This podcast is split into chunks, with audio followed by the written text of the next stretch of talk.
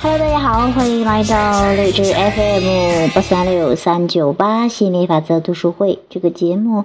那在这个时间，还是我们一起学习亚伯拉罕的情绪的惊人力量，继续我们的实力部分哈。今天学习第二十二个实例，我真的是大龄啊，这个是讲的关于年老的问题，关于啊这个。呃，逐渐衰老哈，这样的一个怎么样去调整啊？对于啊，对于一些老年朋友哈，可能啊，甚至包括一些中年人，有的都会觉得自己老了，有的人好更更有甚者，有的觉得二三十岁都觉得是老了哈。好像这个话题，呃，挺多人也说的哈，怎么样去改变或者调整对这个年老年迈体衰的这样的一个。呃，恐惧或者说是担心，或者说是不安呢？啊，那怎么样去调整？我们看一下这个实例哈。我真的是大龄，今年我今年七十多了。以前年轻时能做的很多事情，现在都做不了了。可对我自己而言，并没有觉得有什么风烛残年那种一种啊一吹就灭的悲凉。我变老了，满脸皱纹，身材也不如以前挺拔。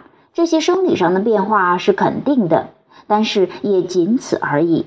我的心态并没有跟着变化。最近我发现报纸、电视都在不停地讨论老年人怎样怎样，就连喜剧演员都肆无忌惮地拿老年人开涮。尽管这很无聊，可我不得不承认，它还是让我觉得不舒服。我相信今后的日子，我还有好一段快乐充实的日子要享受。可我一想到越来越老，我还是会觉得会沮丧。我该怎么办？啊，这是这样的一个实例。我们听听亚伯拉罕怎么说的哈。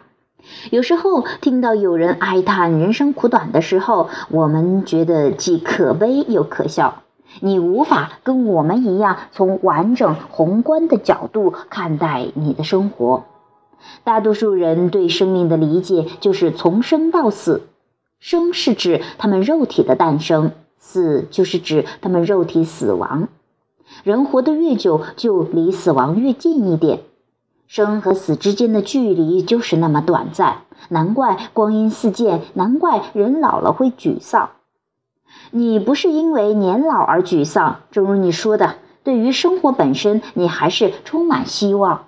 你能从中获得乐趣和满足。你之所以会伤心，是因为你知道自己离肉体的死亡越来越近了。可如果你能把肉体的死亡看成是一段灵魂新旅程的开始，那么你就不会那么沮丧了，甚至还会心怀好奇和崇敬。我们可以整日不停地跟你说永生这件事。可我敢保证，你听不进去。在这个现实的世界，你看得见、摸得着的这个生生存空间里的一切物质，当你死亡了，你没有躯体可以去触摸、去倾听，你自然便认为自己失去了一切。我们跟你谈的永生和灵魂太虚无缥缈了，你实在想象不出来，是吗？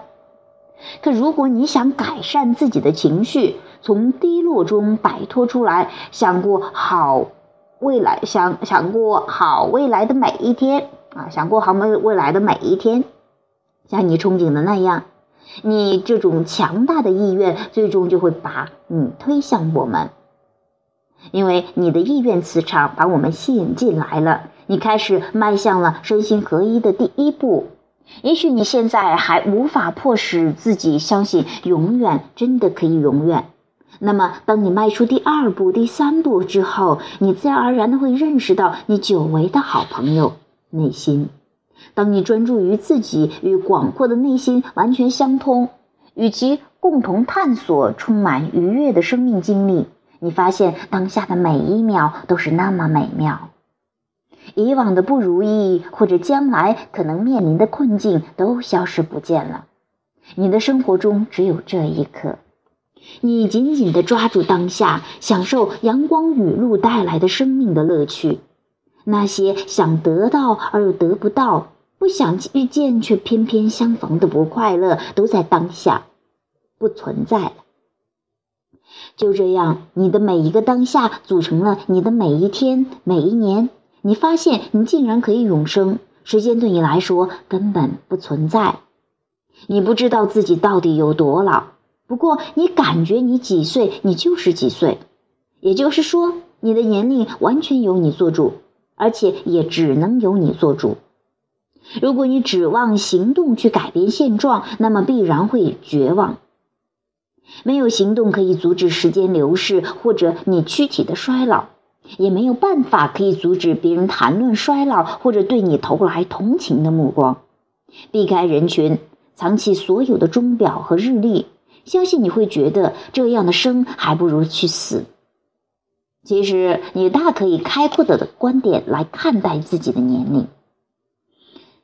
你只要找到内心真正的意义，不仅会豁然开朗，往后的经历也会变得很美妙。下面，请从自身的处境开始思考，然后循序渐进地找寻能够带来正面感受的思维吧。我讨厌电视里的喜剧演员拿老年人开玩笑，这些人真是不懂得尊重长者，他们也不在乎开玩笑是否会伤害到别人。想到他们也会变老，我的心情就好多了。他们当然会老。除非是在老之前被卡车撞到，提前去见上帝了，哈哈！一想到他们恳求着上帝说：“我不想在天堂里永葆青春，只想回到人间等着变老”，我就想笑。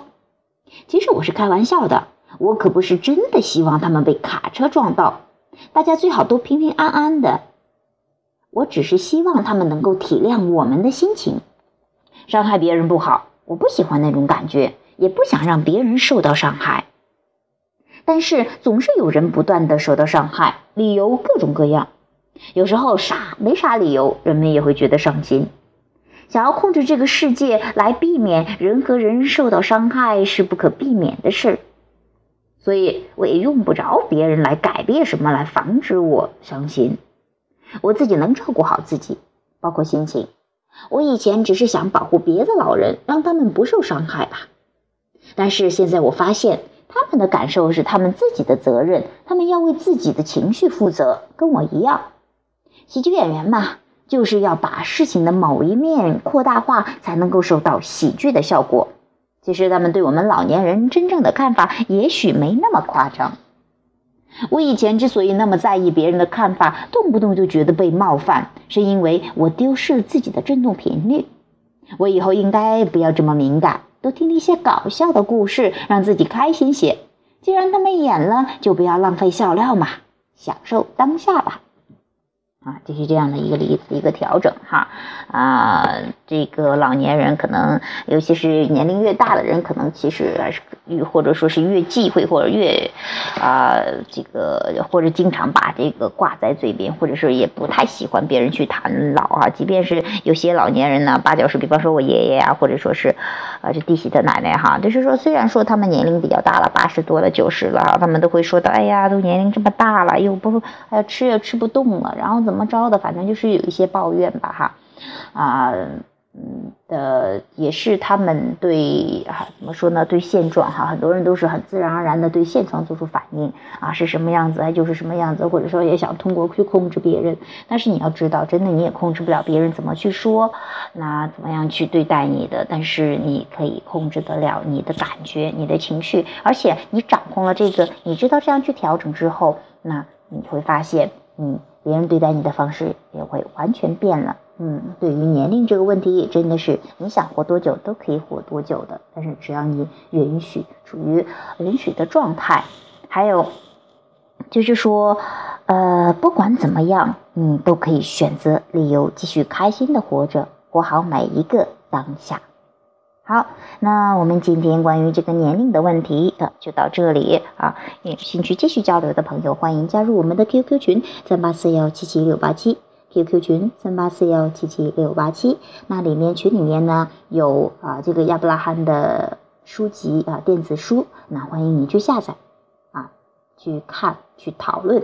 好，本期的节目就到这里，拜拜。